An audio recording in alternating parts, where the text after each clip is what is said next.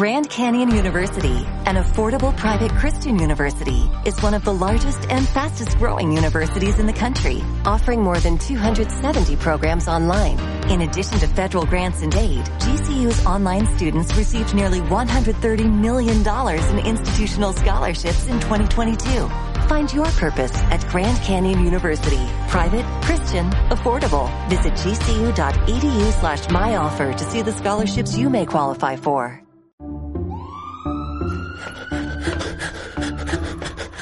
Ciencia clandestina con Mari Carmen Escámez en Radius.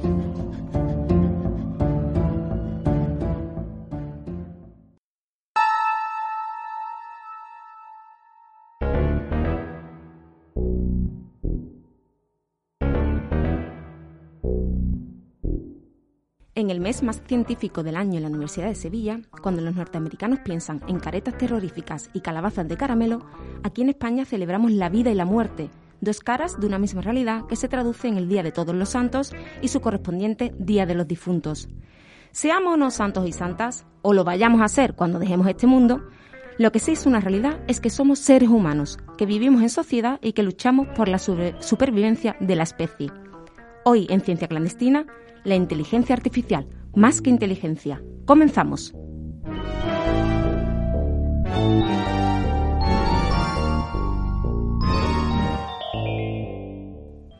En nuestro regreso al estudio de la Facultad de Comunicación nos acompaña hoy la doctora Victoria Rey, de Clínica Care Mujer, y las investigadoras Andrea Oprescu y María del Carmen Romero, de la Universidad de Sevilla. Bienvenidas a todas a Ciencia Clandestina, el programa de divulgación científica de Radius. Hola, buenos días, Mari Carmen. Buenos días, Mari Carmen, gracias. La razón por la que contamos con este equipo de expertas en el programa de hoy es porque acaban de publicar un riguroso trabajo donde se analiza el cómo se ha estado aplicando la inteligencia artificial en los últimos 12 años, en el ámbito en concreto del embarazo. ¿Cuáles serían las conclusiones de este trabajo? ¿Qué nos podéis comentar? Pues una de las principales conclusiones es que en la comunidad científica hay bastante interés por las aplicaciones de la inteligencia artificial en este campo. Este tipo de aplicaciones no solamente pueden monitorizar la salud de la mujer durante el embarazo, sino que también puede ayudar a mejorar la prestación universal de los servicios sanitarios, que es muy importante sobre todo en aquellas zonas más desfavorecidas. Bueno, sí, sí, eh, eh, asimismo que nuestro trabajo mm, evidencia eh, que, los estudios donde se han tenido en cuenta las emociones como parámetros de entrada en, los modelos de, predicción de riesgo en el embarazo, pues fíjate que son prácticamente inexistentes. De hecho, pues únicamente el 1,28% de los estudios analizados lo, tratan, ¿no? Y además, pues muy pocos eh, se enfocan en la salud mental de la embarazada a pesar de que, tal como explicamos en, en, nuestro artículo, está demostrado que la salud psicológica de la mujer está correlacionada con el riesgo eh, de que ésta pueda sufrir eh, determinadas enfermedades propias del embarazo. Bueno, verá, es que eh, se trata de un estado vital que conlleva la necesidad de cambio, de nuevos aprendizajes, que, que puede llegar a provocar estados de ansiedad, de miedo, de preocupación, incluso depresión. Y si hablamos en concreto de trastornos ¿no? que se puedan detectar o diagnosticar mejor y antes usando la inteligencia artificial, ¿qué nos podríais comentar a, este respecto? En concreto, ¿qué trastornos son los que se pueden detectar? Eh, Victoria, si tú nos pudieras comentar desde el punto de vista médico vuestra experiencia. Eh, pues sí, Mari Carmen. Bueno, yo puedo comentarte la experiencia y, lo, y, lo, y lo que hemos encontrado en el trabajo de revisión que hemos, que hemos hecho. Sabemos, como decía antes Mari Carmen, que por la experiencia por los comentarios de las mujeres embarazadas y por lo que sabemos que, que eso, que el estado emocional y la situación afectiva de la mujer embarazada influye en la aparición de trastornos eh, en el embarazo, como por ejemplo eh, la preclancia o como por ejemplo el poder desarrollar diabetes porque está muy asociado con una mala alimentación derivada de problemas afectivos. Eh, sabemos que existe un interés muy importante de las mujeres por eh, tener controlado ese, ese factor humano que además es clave en el embarazo, tanto porque influye en el embarazo como al contrario. El estado del embarazo influye mucho y modifica el estado emocional.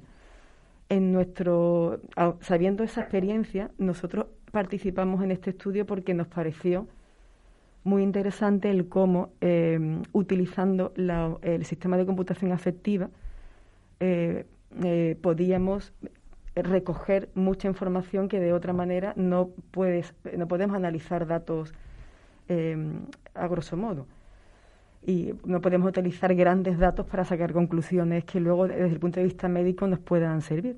Entonces fue enormemente interesante saber cómo de datos de eh, dónde viven las personas, con qué familiares se eh, con cuántos familiares vive, en qué zona, qué contaminación medioambiental hay en la zona, qué historia tiene de pues de mm, uso de tóxicos de o de hábitos eh, alcohólicos, de tabaco, eh, si tiene estudios, si todos los condicionantes socioeconómicos de la mujer, cómo con todos ellos podemos predecir aquella mujer que tiene más riesgo, por ejemplo, de tener la tensión alta, de que desarrolle una diabetes, de que vaya a tener un parto pretérmino, problemas en, la lactancia en el, en el periodo puerperal después del parto, o incluso, como decía antes Mari Carmen, de defectos congénitos al nacimiento.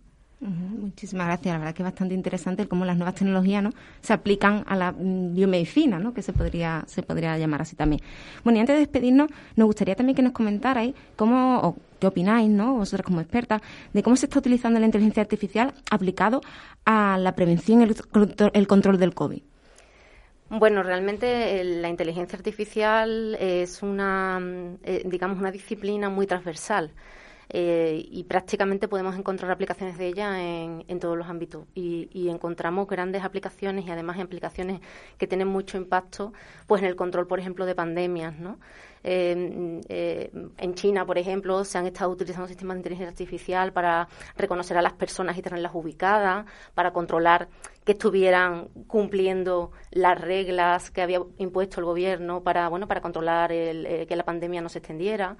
Eh, otras aplicaciones, bueno, una que se me viene ahora a la cabeza, eh, que además está teniendo mucho impacto eh, en toda la parte de biomedicina, pues eh, cómo la, la, capacidad computacional que tenemos hoy día, pues permite que esos algoritmos y esas técnicas de inteligencia artificial que hace unos años pues no era posible porque no teníamos esa, esas máquinas tan potentes y tan, y tan rápidas, pues que, podamos eh, eh, trabajar con el, con, con, el ADN, que podamos trabajar con, eh, con toda la parte de mm, más biológica y ayudar a que experimentos o, pruebas que requerían a lo mejor de meses, pues ahora se pueden hacer en semanas, días o incluso en horas, ¿no?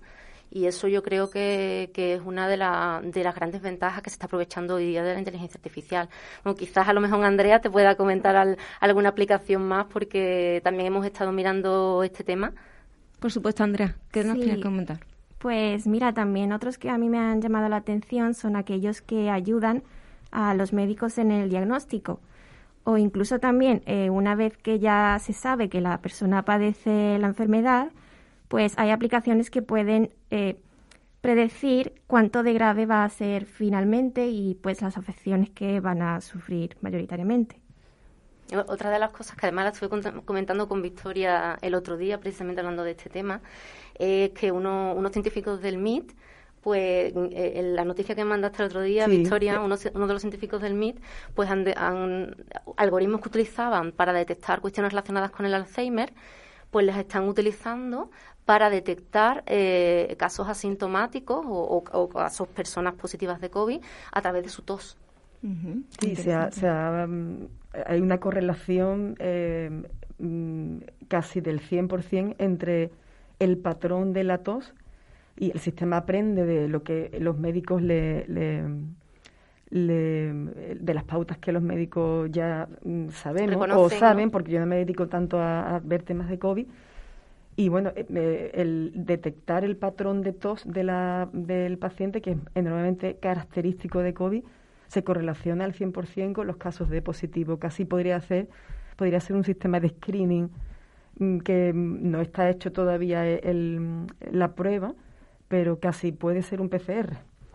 Muchísimo más barato, además, y, rápido. De hecho, están diciendo que quieren que, su idea, la idea de estos científicos es crear una aplicación que tú tosas, porque eh, ellos lo que hacen es que le piden al usuario que, que tosa, que, o sea, que tosa forzadamente, no que espere a que tosa de forma natural, sino se tose de forma forzada Y eso, pues con un entrenamiento, eh, se ha encontrado, mm, parece ser que se ha encontrado un patrón que tienen todas aquellas personas que tienen, que tienen, eh, que son positivos COVID. Claro que se habla mucho en los medios, ¿no? De la investigación en ciencia, en salud, en el objetivo de alcanzar la vacuna, pero no solamente la pandemia, la parte positiva, podemos decir, la pandemia, es que se desarrollen estudios en la rama de la salud, de las vacunas, sino también en la ingeniería, ¿no? Las nuevas tecnologías también están siendo súper importantes en este, en este momento. Y sobre mm. todo cuando es un problema comunitario, porque la inteligencia artificial la puedes aplicar a nivel individual, pero sobre todo creo que además con nuestro sistema de salud eh, envidiable que tenemos nos ayuda muchísimo a, a poder controlar una, una enfermedad que se que se expande con facilidad como esta y que nos afecta a todos de una forma tan importante. Pues nada, pues muchísimas gracias a las tres por compartir con nosotros estos minutos de radio. Un abrazo. Muchas, gracias, a vosotros. Muchas gracias. Encantada.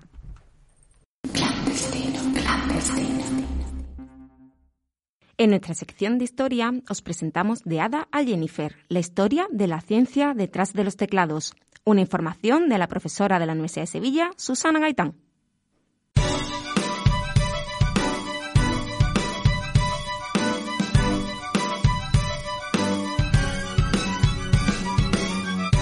Hoy, en Ciencia Histórica, vamos a repasar de dónde viene la idea de una inteligencia artificial, esa rama de la ciencia de la computación dedicada al desarrollo de agentes racionales no vivos que, aunque suene imponente, no son más que todas aquellas cosas que resulten capaces de percibir su entorno, o sea, recibir entradas, procesarlo y actuar en consecuencia proporcionando una salida. Queda por definir quién o qué es racional, ya que se trata nada menos que de la capacidad humana de pensar, evaluar y actuar conforme a ciertos principios de optimización y consistencia, para satisfacer algún objetivo o finalidad. Varios tipos de procesos resultarían válidos para obtener esos resultados racionales, que con estas premisas permiten definir la inteligencia artificial como la disciplina que se encarga de construir procesos que al ser ejecutados sobre una arquitectura física producen acciones o resultados que maximizan una medida del rendimiento determinada basándose en la secuencia de entradas percibidas y en el conocimiento almacenado en tal arquitectura. ¡Wow! Aunque parezca una idea ultramoderna, lo cierto es que tiene su nacimiento en la historia antigua, pues como casi todo en el conocimiento humano, para los orígenes de la inteligencia artificial nos vamos a retrotraer a la Grecia clásica, pasando, eso sí, por las matemáticas árabes, aunque la idea de razonar artificialmente no aparezca hasta el siglo XIV, y no sea hasta finales del XIX que se establezcan los sistemas lógicos formales suficientemente poderosos como para sustentarla, y hasta mediados del XX no aparecieran máquinas capaces de hacer uso de tales cálculos y algoritmos. Así que Aristóteles y sus silogismos pasan por ser el origen de toda la teoría, mientras que Tisibio de Alejandría sería el primer constructor de una máquina autocontrolada, del que se tiene referencia.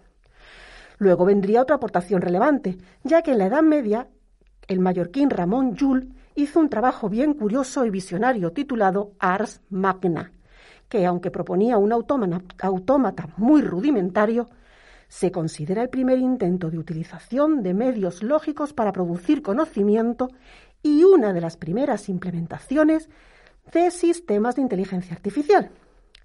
Después, en el siglo XVI, otro filósofo, Giordano Bruno, retomaría su trabajo desarrollando estas ideas, al igual que haría ya en el XVII Leibniz en su obra De Ars Combinatoria.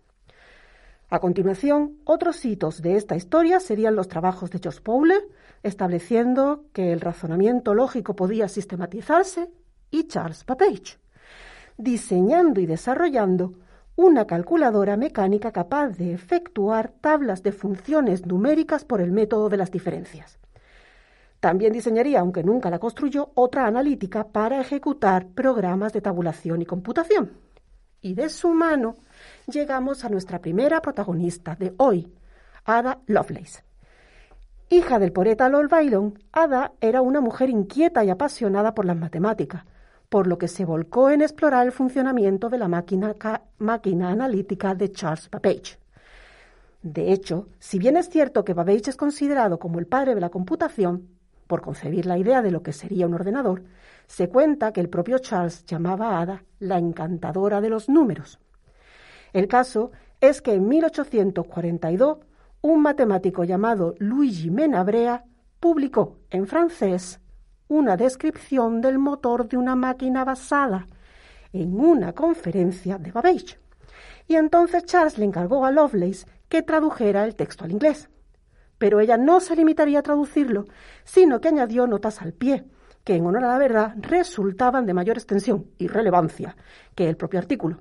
Por ejemplo, Ada incluyó notas sobre un algoritmo para que la máquina lo procesase y calculase los números de Bernoulli, que constituyen una sucesión de números racionales con profundas conexiones con, por ejemplo, la combinatoria o el análisis. De hecho, esta propuesta es considerada el primer código de programación.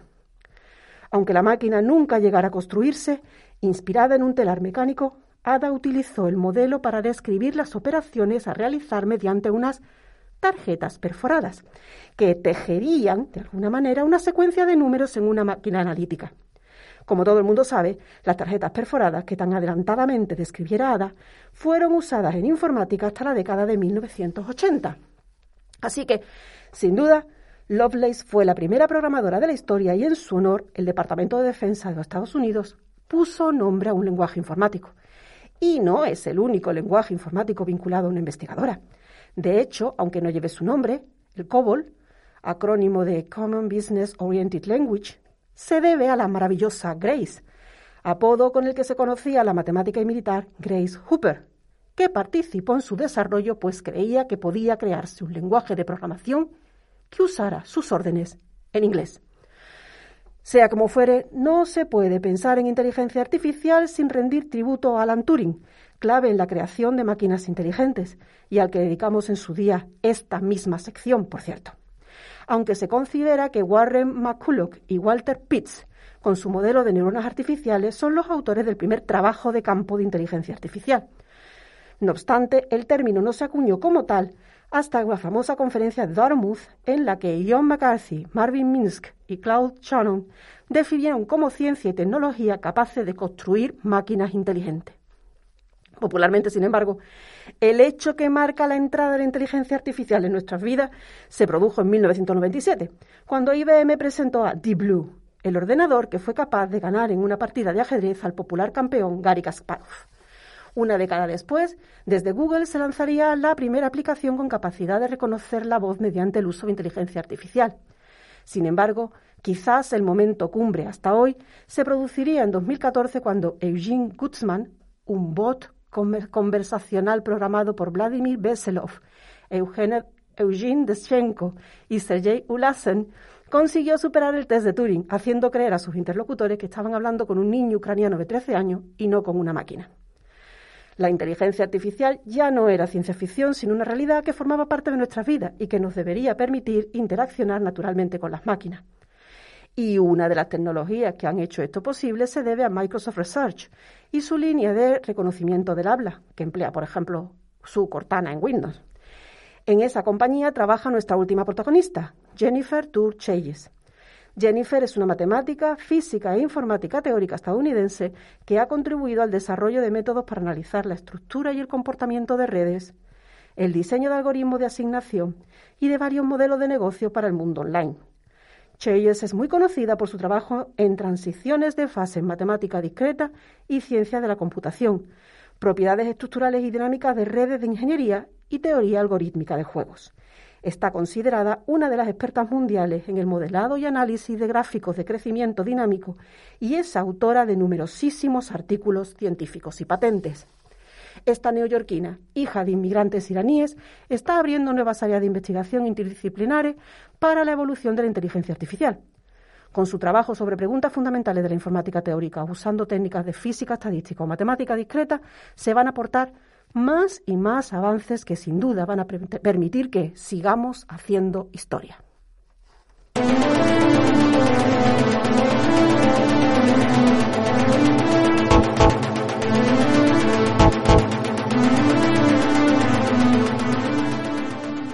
Tras acercarnos a la historia de la ciencia, en esta sección en portada, hoy os queremos hablar del Manifiesto en Auxilio de la Educación sobre la Teoría Evolutiva, un documento que han firmado un grupo de docentes y científicos de nuestro país para reclamar a los gestores públicos que revisen y reformen nuestro sistema de enseñanza con urgencia. Esta iniciativa surge tras los decepcionantes resultados obtenidos en el estudio sobre la aceptación y el conocimiento de la evolución biológica por los estudiantes universitarios, que puso de manifiesto que el nivel de conocimiento de esta teoría, de la teoría de Darwin, que tienen los alumnos de universidad en España, es muy, muy bajo. Este trabajo analizaba estadísticamente las diferencias entre grados, entre tipos de formación preuniversitaria de los alumnos, y así también su nivel de religiosidad en la aceptación del conocimiento de la teoría de Darwin. Mientras que el grado de aceptación es alto, similar al de otros países desarrollados, el grado de conocimiento es moderado, aunque es algo mayor en los estudiantes de biología. Así se demuestra en el estudio realizado con 1.050 estudiantes de 10 universidades españolas, que se publicó en septiembre en la revista Plus One. Podéis encontrar más información en la sección Actualidad Ciencias de nuestra página web www.canalciencia.us.es. Espacio publicitario producido para radios con asistencia técnica de Rafa Jiménez, redacción publicitaria de Nuria González y dirección de Elena Bellido.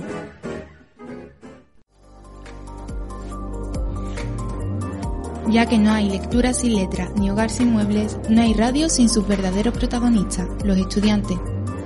El Paraninfo es un programa realizado por y para universitarios, donde se debaten todos los temas que preocupan, inquietan e ilusionan a la comunidad estudiantil. Escucha el Paraninfo todas las semanas en Radius, la radio de la Universidad de Sevilla.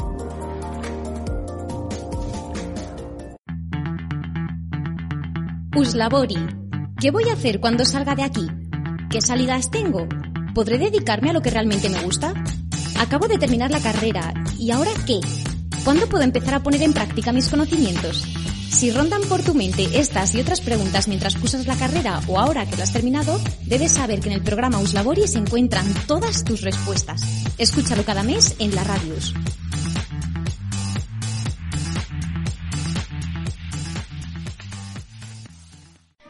Espacio publicitario creado por Nuria González y Elena Bellido. Es el turno de nuestra sección dedicada al cerebro. Para ello, damos paso a la estudiante de biomedicina Elena Moya, que nos explicará los cambios neurológicos que se producen durante el embarazo.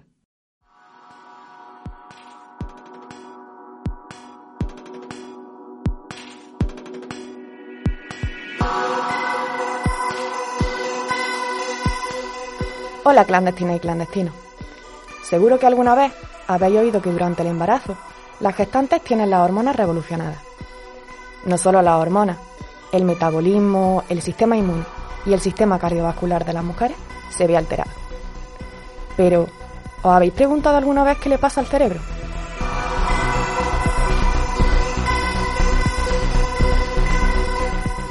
A día de hoy se han identificado algunos cambios que pretenden dar explicación al muy conocido instinto maternal. Pero, ¿qué es exactamente el instinto maternal? Es muy difícil dar una explicación clara, porque puede variar en función de la cultura. Pero podemos decir que es el conjunto de conductas de apego y protección que establece la madre sobre el hijo durante el embarazo y después de la crianza.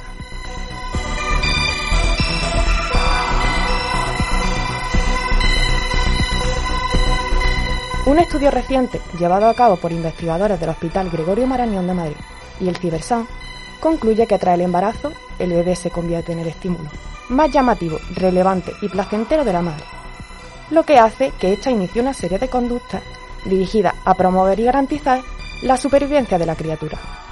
¿Y a qué se debe que alguien todavía inexistente sea el eje de nuestra órbita?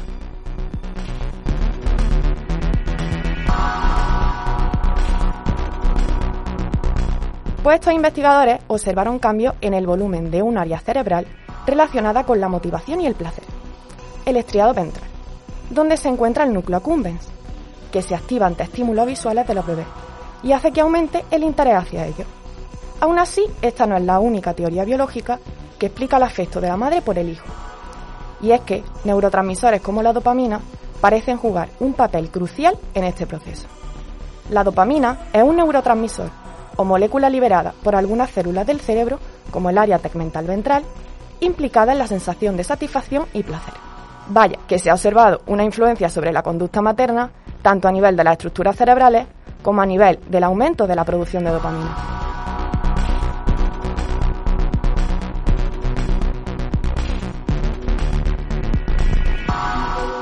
Otra modificación muy curiosa del cerebro durante la gestación se da a nivel de la corteza cerebral, y es que hay una reducción del grosor de la materia gris de la corteza.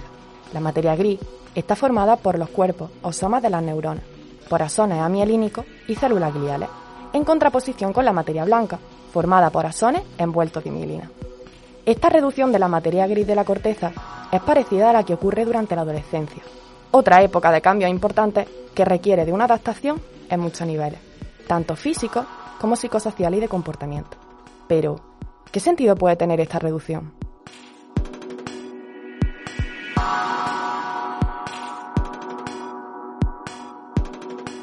En principio, podríamos dejarnos engañar por la idea de que más es mejor. Pero en este caso ocurre lo contrario. Y es que existen estudios que demuestran que hay una correlación negativa entre el grosor de la materia gris cortical y el grado de activación de la misma. Así, se ha observado que una corteza más fina de las regiones frontoparietales corresponde con una mayor actividad de estas áreas cuando se reclutan para alguna tarea. Por otra parte, no está para nada claro cómo ocurre este fenómeno de reducción de la materia gris, pero una posible explicación podría ser la denominada poda sináptica, junto con un aumento paralelo de sustancia blanca, tal y como se ha propuesto para explicar los cambios cerebrales durante la adolescencia. La poda sináptica consiste en eliminar la sinapsis redundante, lo que permite el refinamiento de los circuitos neuronales, aumentando la eficacia y la selectividad de las sinapsis que permanecen.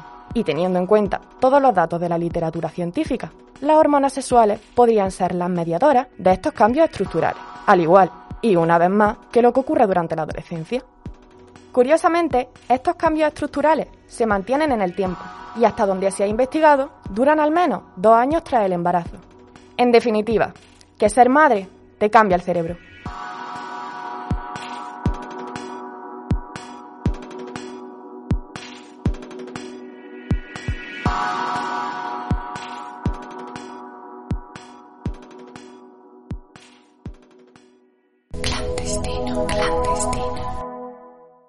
Ya conocemos los hechos, ahora descubramos las mentiras. Damos paso a la sección Yo no me creo nada, del profesor de la Facultad de Física, Alberto Pérez Izquierdo, y el alumno Alberto Flores.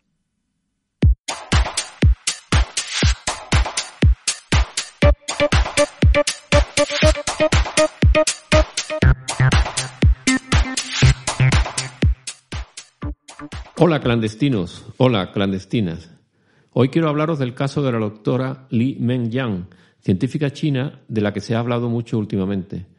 En octubre pasado, Yang publicó un artículo en el que sostiene que el SARS-CoV-2, el coronavirus causante de la COVID-19, fue creado en los laboratorios chinos y liberado de forma intencionada. De hecho, en el artículo se acusa directamente al Partido Comunista Chino de estar detrás de todo ello. Hay dos cuestiones que me gustaría analizar con vosotros de este caso. La primera tiene que ver con un programa de televisión que recientemente ha abordado el caso. Se trata del programa Horizonte COVID, que dirige y presenta el conocido periodista Iker Jiménez. La doctora Jan fue entrevistada en directo en el programa y tuvo todo el tiempo y la libertad necesaria para exponer su teoría y sus argumentos. Dada la trayectoria de Iker Jiménez, no albergaba yo muchas esperanzas de que estuviéramos ante un programa serio, pero me llevé una sorpresa. En la mesa estaban con Jiménez cuatro expertos, el genetista Miguel Pita, el inmunólogo José Alcamí, un médico de urgencia, César Carballo, y Luis Martín Otero, un militar experto en armas biológicas. Tras la entrevista con Jan, todos tuvieron tiempo y calma para exponer sus argumentos y lo hicieron de forma clara y didáctica. Alcamí y Pita rebatieron con contundencia los argumentos de Jan y quedó claro que su artículo no aportaba datos ni evidencias que sostuvieran la tesis de la creación del virus. Es más, abundaron en que el artículo tenía claros errores científicos. Carballo y Martín Otero eran menos asertivos y dejaban más abierta la posibilidad de una creación del virus, pero también quedó claro que no eran expertos en genética y virología, por lo que sus argumentos eran menos concretos y más del estilo no puede descartarse. Es interesante comprobar cómo cuanto menos experto es alguien en un tema particular, más tendencia tiene a la lucubración y a la especulación. Los dos expertos en genética y virus, Alcami y Pita, fueron claros en rechazar las tesis de Jan. Es para mí un asunto de debate si un científico debe o no acudir a un programa de este tipo. Vista la trayectoria de Iker Jiménez, yo hubiera temido una encerrona, en la que hubiera presente algún personaje esotérico que empantanara la discusión, sirviendo la presencia del científico para darle marchamo de calidad. Pero no fue este el caso. El debate transcurrió con el máximo respeto entre los presentes, escuchándose mutuamente sin interrumpirse y argumentando cada uno su posición. En ese sentido fue modélico y creo que bajo esas condiciones sí se debe participar en un programa de máxima audiencia. La segunda cuestión que quería analizar con vosotros es la posición de la propia Li Meng-Yang. Yang trabajaba en Hong Kong en un laboratorio de virología y había publicado con el equipo al que pertenecía algunos artículos científicos en revistas importantes como Lancet.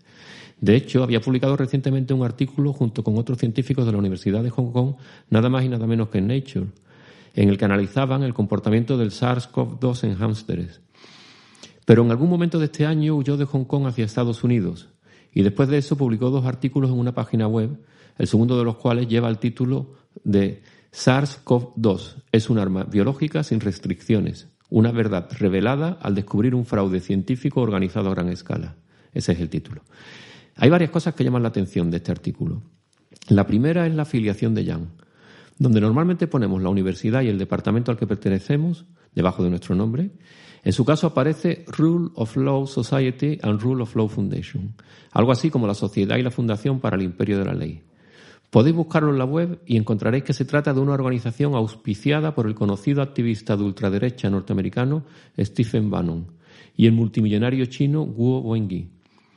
Según reza la web de la organización, entre sus objetivos están, y abro comillas, permitir que el pueblo chino viva en un sistema basado en el imperio de la ley independiente del sistema político de la República Popular China, cierro comillas. No hay que presuponer que el hecho de que la doctora Yang sea financiada por una organización que busca acabar con el gobierno del Partido Comunista Chino conlleve directamente a que su investigación científica esté contaminada. Pero bueno saberlo. De hecho, Sí es una buena práctica declarar la afiliación y las fuentes de financiación abiertamente. Al fin y al cabo, la ciencia la hacemos personas de carne y hueso, y todos tenemos nuestra ideología y nuestro bagaje político y social. Y nuestras investigaciones pueden estar más o menos influenciadas por ello. Más sorprendentes son algunas afirmaciones que encontramos en el artículo. Yo no soy genetista ni virólogo, por lo que no puedo juzgar la parte científica. Eso ya lo hicieron Alcamí y Pita en el programa de Jiménez. Pero fijaos lo que dice Jan al final del artículo, y leo textualmente.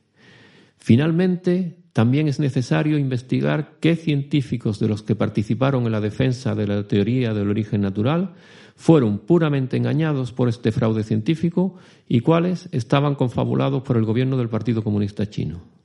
Fin de la cita. Es decir, no hay discusión. El virus fue creado y los que no piensen eso o son tontos o son sinvergüenzas. Vosotros mismos podéis juzgar. Pues eso es todo. Un saludo a todos. Radius, la radio de la Universidad de Sevilla.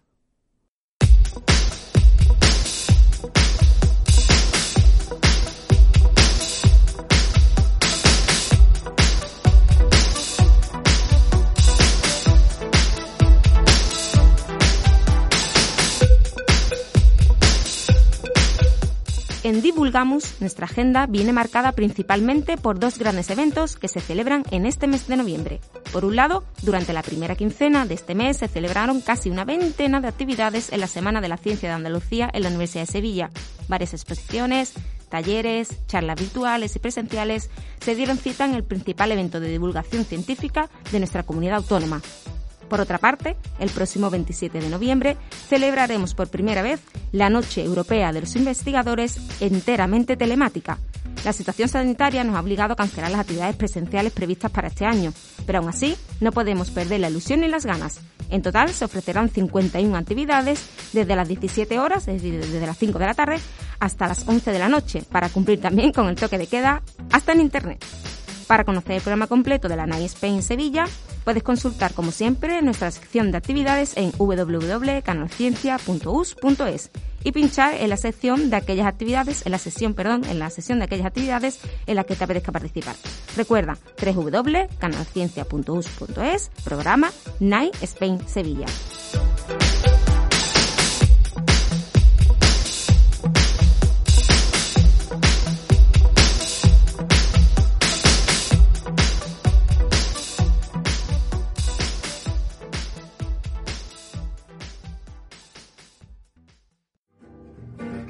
Espacio publicitario producido para radios con asistencia técnica de Rafa Jiménez, redacción publicitaria de Nuria González y dirección de Elena Bellido.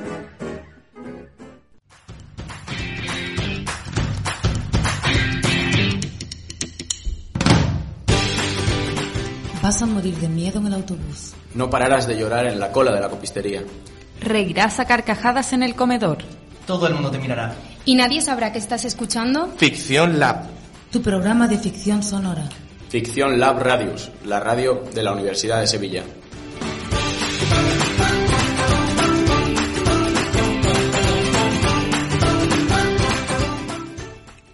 ¿Estás al final de tus estudios universitarios? ¿Te enfrentas al TFG o TFM? Escucha a los TFS en la onda, tu programa en Radius.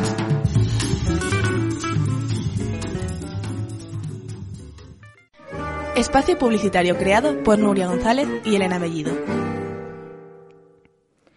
Bueno, pues ya no tenemos tiempo para más en nuestro regreso al estudio de Radius, pero antes de marcharnos, como siempre, damos las gracias a nuestro equipo de clandestinos incondicionales, Alberto Pérez Izquierdo, Alberto Flores, Susana Gaitán, Eduardo Villalobo, Mariluz Montesino y Elena Moya Ruiz, y especialmente también a nuestras invitadas de hoy.